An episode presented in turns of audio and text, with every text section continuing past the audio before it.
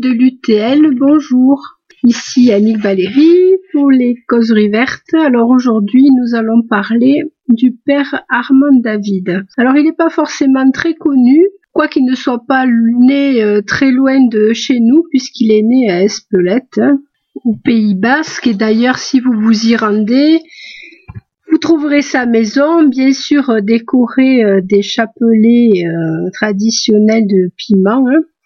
Et euh, sur la façade, vous verrez une plaque qui a été financée par le VVF.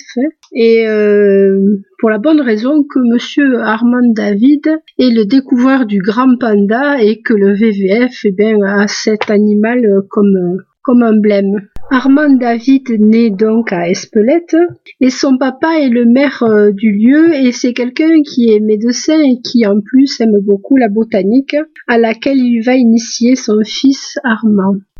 Armand va se destiner à la prêtrise après avoir fréquenté le petit séminaire. Il rentre deux ans au grand séminaire de Bayonne et en 1848, il a 22 ans, il se rend à Paris pour faire son noviciat dans une congrégation créée par Saint Vincent de Paul en 1625, la Société des prêtres de la mission.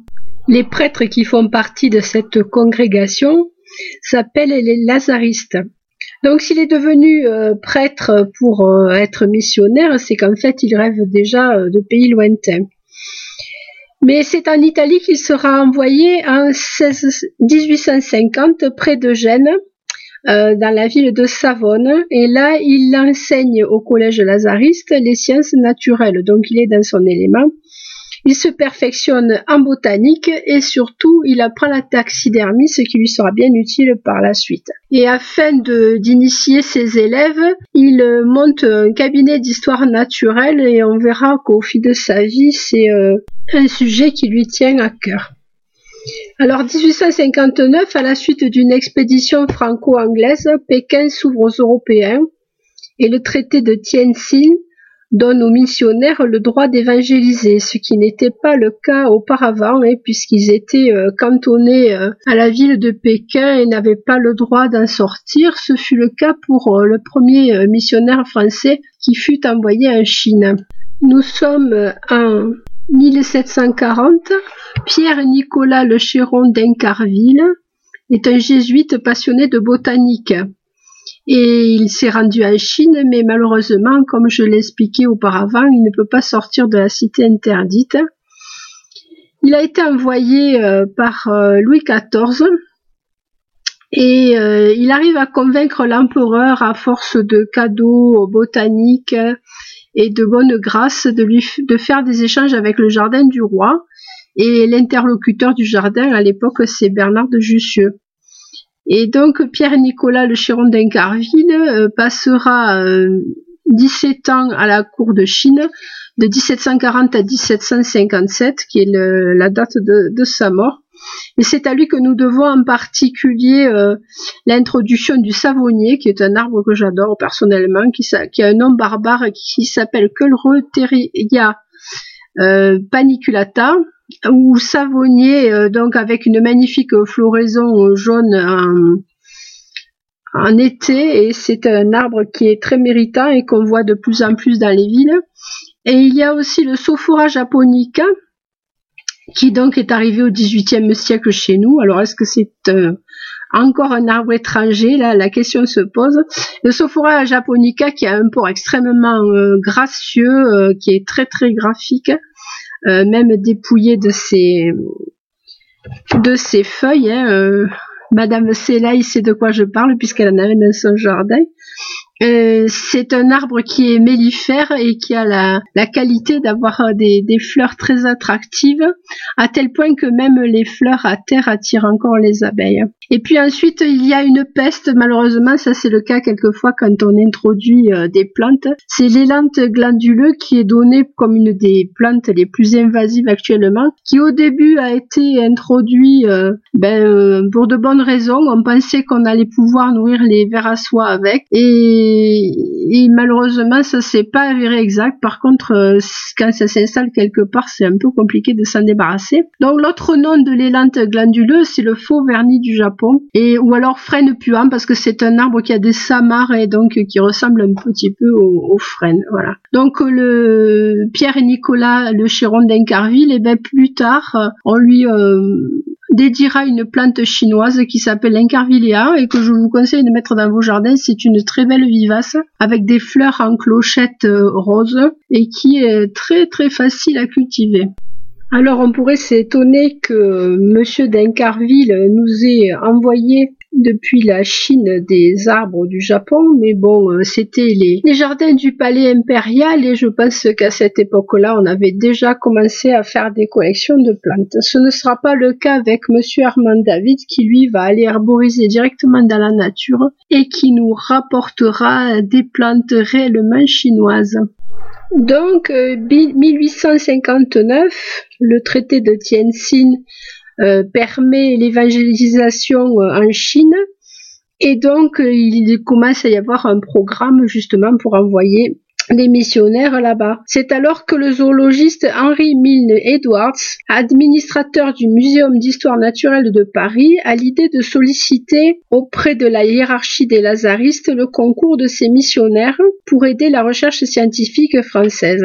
On propose alors à Armand David de partir en mission en Chine pour aider à la fondation d'un collège à Pékin. Alors il accepte bien sûr enchanté euh, puisque c'est son rêve depuis toujours et il part le 20 février 1860 de Toulon pour un voyage qui durera cinq mois. À Pékin, outre son apprentissage de la langue chinoise et euh, l'enseignement euh, dans le, collège lazariste, il commence à sillonner la région et fait des envois au muséum comme promis. Bien sûr, dans les missions qu'il s'est fixées, il y a aussi euh, de nouveau la constitution d'un cabinet d'histoire naturelle, vu que ça fait partie des choses qu'il adore mettre en place. Alors les envois au muséum d'histoire naturelle sont très abondants, ils sont de belle qualité et ils sont à accompagné de notes si savantes que le Muséum d'histoire naturelle demandera bientôt qu'Armand David soit relevé de ses fonctions d'enseignement afin de se consacrer exclusivement à ses collectes. Alors tout ça est négocié bien sûr avec la hiérarchie euh, de la congrégation lazariste,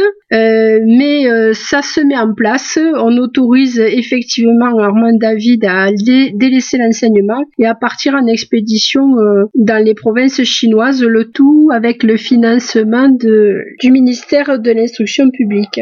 Le pays est hostile aux étrangers, mais le père David fait son possible pour se fondre dans la masse. Tout d'abord, il a appris la langue, et ensuite il arbore des habits traditionnels, alors des habits de fonctionnaires ou de lettrés, hein, euh, de longs vêtements euh, et des manches qui couvrent les mains, c'est signe de la non-appartenance à la classe paysanne. Alors c'est très amusant de, voir des photos. Alors je pense qu'elles ont été prises en Chine sans, certitude, hein. mais on le voit donc avec euh, une, une, natte qui lui tombe dans le dos, une fine moustache euh, tombante et un bouc, euh, une petite paire de lunettes rondes. Et ma foi, il donne assez bien le change. Alors ça me rappelle assez les clichés que l'on peut admirer au musée Albert Kahn à Paris euh, si vous ne connaissez pas, euh, c'est vraiment euh, une visite à faire. C'est à côté des serres d'Auteuil, si je me souviens bien. Et c'était des, étudiants qui avaient été envoyés euh, par euh, le banquier Albert Kahn dans le monde entier et qui avaient pris des clichés euh, qui maintenant ont une valeur historique remarquable et en particulier donc des, des, clichés qui ont été pris en Chine et qui montrent les dernières images de la Chine impériale et des gens qui sont habillés un peu comme on voit monsieur Armand David sur ces clichés. Les premières trouvailles, Armand David les fait bien entendu autour de Pékin, puisque c'est là qu'il réside quand il arrive en Chine. Et il se fait en particulier des relations parmi euh, les gardes tatars du palais, ce qui lui permettra de se procurer la peau de deux cervidés remarquables euh, qu'il n'avait jamais vus auparavant, donc un mâle et une femelle qui font partie d'un troupeau jalousement gardé dans la cité interdite. Alors en Chine, cette variété de, de cervidés s'appelle milou ou encore Sepungsiang, ce qui signifie les quatre caractères cerf par les bois, vache par les pieds, chameau par le cou et mulet par la queue. À ce jour, les individus qui restent et qui s'appellent désormais serfs du père David vivent tous en Alors ce sont des, des cervidés qui aiment beaucoup l'eau et qui peuvent y rester euh, des heures entières. leurs bois sont très curieux, ils ressemblent réellement à des branches et euh, donc euh, c'est devenu une espèce rare et elle l'était apparemment déjà à l'époque. De 1866 à 1874, le père David mènera trois expéditions en Chine. Alors la première a lieu en 1866. Elle le conduira en Mongolie méridionale. Il est parti avec des mulets, mais il continuera avec un chameau. Et on se rappelle qu'en Mongolie, euh, il y a des chameaux euh, tout poilus et, tout mignons. Et euh, il se nourrira à cette occasion un chichement de thé et, d'orge. La région est assez déshéritée, mais ça ne lui n'empêchera toutefois pas de faire de belles récoltes. Alors il faut se rappeler que il est aussi taxidermiste, ce qui fait qu'en plus des, collections botaniques, il va aussi constituer des collections d'animaux. Et pour ce faire, il va souvent être accompagné de chasseurs sœur qui pourront être des religieux ou des chasseurs locaux euh, et qui lui rapporteront de nombreux animaux dont on ne connaissait jusqu'alors pas l'existence. Dans cette expédition, il est accompagné d'un guide lama mongol qui a déjà guidé un autre voyageur qui est Évariste Huck, qui a d'ailleurs publié son journal de voyage. Et il accompagne donc un chasseur qui cette fois-ci euh, est le frère Chevrier. Ça va donner lieu à une récolte extraordinaire. Alors je vous fais le décompte 176 oiseaux, 59 mammifères, 680 insectes et 1500 spécimens de plantes. Et avec entre autres la pivoine édulis qui n'est autre que notre pivoine odorante, celle qu'on a dans le jardin et qui a été euh, améliorée par la suite. Alors dans les récits, on ne tient pas compte de, de ces expéditions géologiques, mais je sais qu'en plus de tout ce qu'il a rapporté, il a aussi rapporté euh, des roches et euh, des fossiles. Donc c'était un homme absolument complet. Il faut quand même imaginer ce que représentait aussi euh, la préparation afin de les conserver de 176 oiseaux aux 59 mammifères. Bon, les insectes, c'est pas trop compliqué quand même. Plus les spécimens de plantes qu'il fallait euh, sécher. Et là, on est en présence de 1500 spécimens. Alors, vous imaginez un peu, en 7 mois et demi, tout le travail qui a été fait euh, et toutes les richesses que ça représente. Alors, il faut savoir que toutes ces belles choses, en fait, se retrouve euh, au Muséum d'histoire naturelle et si vous n'avez jamais euh, eu l'idée de où elles étaient rangées, ben, si vous allez vous promener dans le jardin, le jardin des plantes, et eh ben les collections elles sont sous vos pieds. En fait, il y a d'immenses souterrains qui contiennent tous ces herbiers euh, dont les plus vieux remontent au XVIIe siècle et c'est toujours émouvant de savoir que ben, on marche sur des trésors. La deuxième expédition a lieu de 1868 à 1870. À cette occasion, le père Armand David explore la Chine centrale et le Tibet oriental. Il parcourt les montagnes de Sichuan et rejoint en 1869 sa mission de Moupin. Alors il va y, succéder à un père qui lui va rentrer mais qui avant de rentrer lui signale que dans les montagnes alentour, il y a un ours blanc euh, qu'il n'a jamais pu observer, mais dont il a fort entendu parler. Donc le père Armand David prend en charge la mission de Moupin, hein, qui s'appelle maintenant Baoxing. Il découvre autour de du, monastère euh, de nombreuses variétés de rhododendrons et il découvre aussi un arbre extraordinaire que j'ai vu en fleurs et euh, qui est un spectacle renversant qui s'appelle l'arbre mouchoir et qui porte maintenant le nom de Davidia, euh, involucrata, Davidia bien sûr, en l'honneur du père David. Et normalement, la photo est jointe à, au podcast dont vous pourrez euh, l'admirer euh, et j'espère que vous en tomberez amoureux.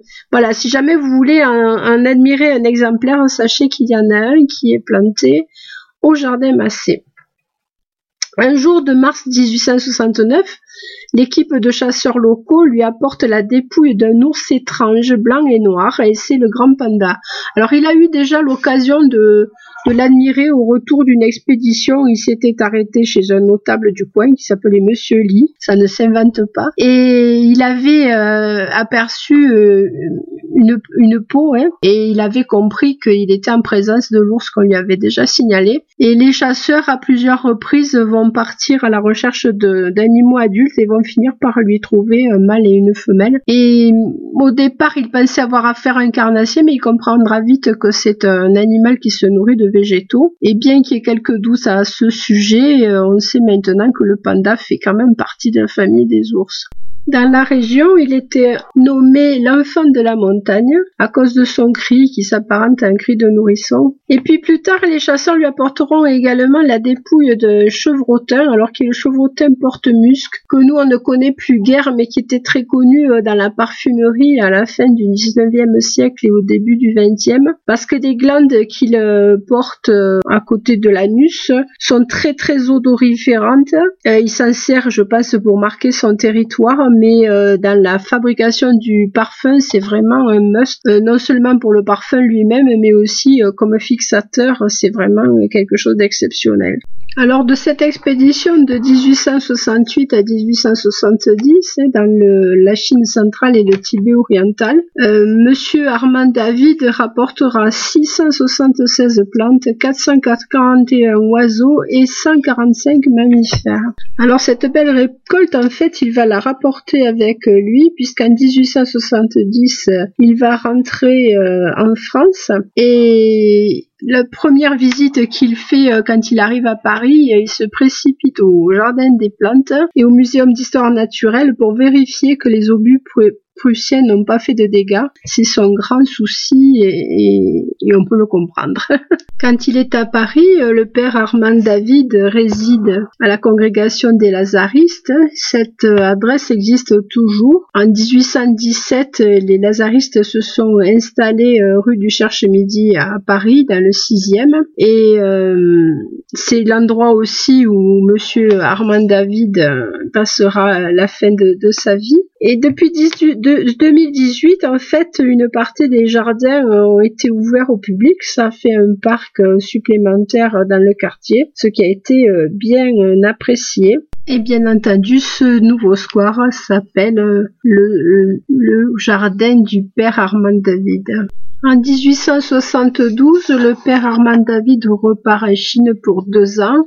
C'est la troisième expédition. Cette fois-ci, il se rend au centre de la Chine mais euh, la chance abandonne euh, et puis euh, c'est un peu ce qui s'est passé aussi quand je vous ai parlé de David Douglas. Il y a un moment aussi où voilà, on a eu beaucoup de chance et puis on en a moins.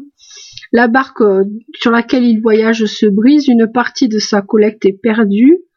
Et pour couronner le tout, il contracte le paludisme. Heureusement, il est bon, il est d'une constitution solide, mais il arrive très très fatigué à, à Shanghai et il décide en 1874 de rentrer en France car euh, il craint pour sa santé.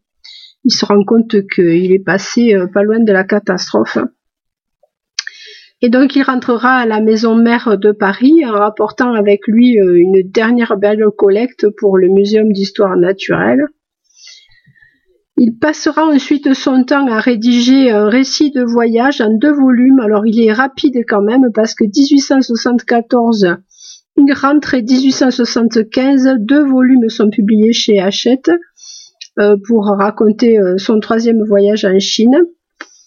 Et euh, il publiera deux ans après, donc en 18, un, remarquable ouvrage illustré, Les oiseaux de Chine. J'en ai vu quelques, quelques illustrations, c'est absolument magnifique. Il fait cours aux séminaristes et il constitue euh, un dernier euh, cabinet d'histoire naturelle. C'est vraiment euh, quelque chose qu'il aimait beaucoup, beaucoup mettre en place. C'est le troisième donc qu'il a créé après celui d'Italie et de Pékin. Et il s'éteint en 1900 au sein de la congrégation des Lazaristes à l'âge de 74 ans. Et après une vie extrêmement bien remplie.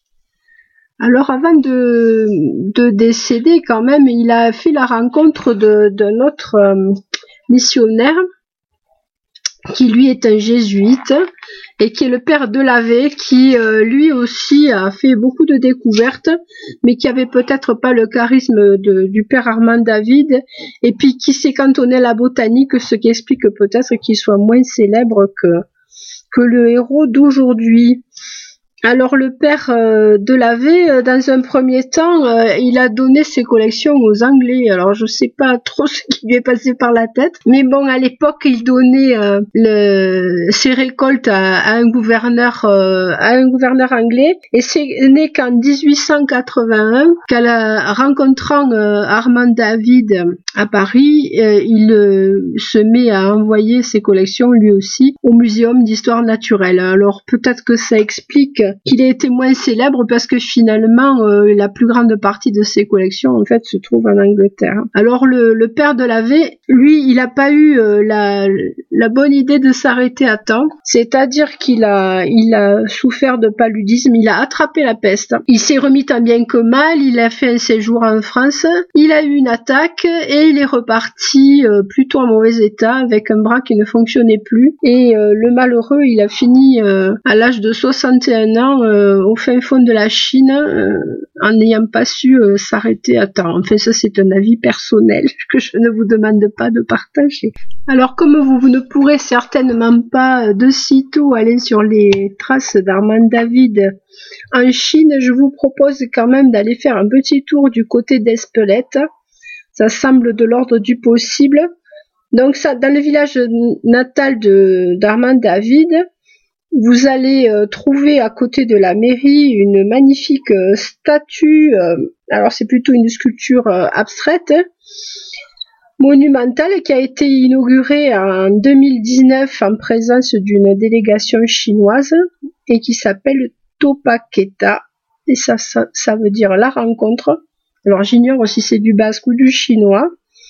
Euh, et à côté de la mairie, qui est un ancien château, qui est, une pièce magnifique, vous pourrez euh, visiter un arboretum. Et dans cet arboretum, vous trouverez bien sûr des sujets portant l'appellation Davidia, Davidii ou Davidiana, puisque tous ceux-là euh, sont dédiés à Monsieur Armand David. Et à l'intérieur de la mairie, donc ce, ce beau château, vous pourrez également visiter une exposition qui lui est dédiée. Alors il existe aussi en vente euh, un jardin qui s'appelle le jardin du Loriot. C'est euh, une appellation charmante, qui est un jardin anglo-asiatique. Et dans ce jardin anglo-asiatique, vous avez un parcours euh, qui est consacré aux explorateurs. Alors c'est, ça se situe en, Vendée, donc 5 hectares, situé entre la Roche-sur-Yon et les Sables d'Olonne. Alors un étang et plusieurs pièces d'eau avec nénuphars, lotus, libellules, une bambouserie, un jardin naturel inspiré un peu des théories anglaises, un jardin anglo-chinois et un jardin romantique, euh, 2500 plantes répertoriées, alors des locales, mais pas que, beaucoup beaucoup de plantes qui viennent d'ailleurs, et en particulier du continent asiatique. Alors il y a un petit parcours de plantes et des questionnaires euh, euh, sur les explorateurs, euh, voilà, qui pourra compléter ce que vous savez sur Père Armand David. Alors que planter dans son jardin pour faire honneur au Père Armand David? Eh bien, moi je vous conseillerais déjà au printemps de tester la clématite armandie. La clématite armandie, c'est une clématite magnifique à feuilles lancéolées persistantes qui a une floraison absolument ébouriffante, euh, blanc crème parfumé à l'amande au printemps, c'est une avalanche de fleurs, on croirait qu'il neige. Et puis, une fois la floraison passée, ben, il faut la tailler un peu et c'est reparti euh, pour un tour. C'est une façon très agréable de garnir un mur ou une vilaine clôture, puisque c'est une plante quand même qui aime bien être protégée euh, du vent. Une autre plante aussi que vous pouvez tenter, c'est l'érable de, David et Acer Davidii. Le fameux Davidia involucrata, mais il faudra vous renseigner quand même parce que je pense que c'est une un arbuste qui aime la mi-ombre et qui aime une certaine fraîcheur. J'en ai vu un à côté de Soumoulou déjà. J'ai pu en admirer aussi en Irlande. Et puis, comme je vous l'ai dit, il y en a un aussi au jardin Massé. Après, il y a euh, ce que l'on peut considérer euh, comme une peste, mais qui n'en est pas forcément une, c'est le Budleia. Alors, le Budleia davidi, l'arbre papillon, et les papillons, eux, ils lui disent merci parce que il est producteur de beaucoup de, de, nourriture. Et moi, personnellement, j'en ai eu un dans le jardin pendant des années. C'était un, un sujet à fleurs blanches qui s'appelait White Admiral. Et White Admiral, eh ben, il a jamais fait une seule graine. Il avait des, des blanches ou blanches, je sais pas, magnifiques. Et voilà. Et je sais aussi qu'il existe maintenant des variétés qui sont garanties stériles et qui vous permettent de, de profiter des fleurs euh, abondantes tout au long de l'été et les papillons en profiteront aussi euh, sans avoir les inconvénients d'un semi anarchique. Bon, j'espère que vous allez bien. Moi, la semaine dernière, euh, ça n'allait pas fort, mais rien à voir avec euh, le Covid. J'avoue que c'est extrêmement bizarre euh, de parler toute seule devant un ordinateur. Alors, je ne sais pas si vous êtes nombreux de l'autre côté à, m'écouter, mais bon, pour ceux qui ont eu le courage de, de rester jusqu'au bout, je les remercie. Et puis, je leur dis à très bientôt.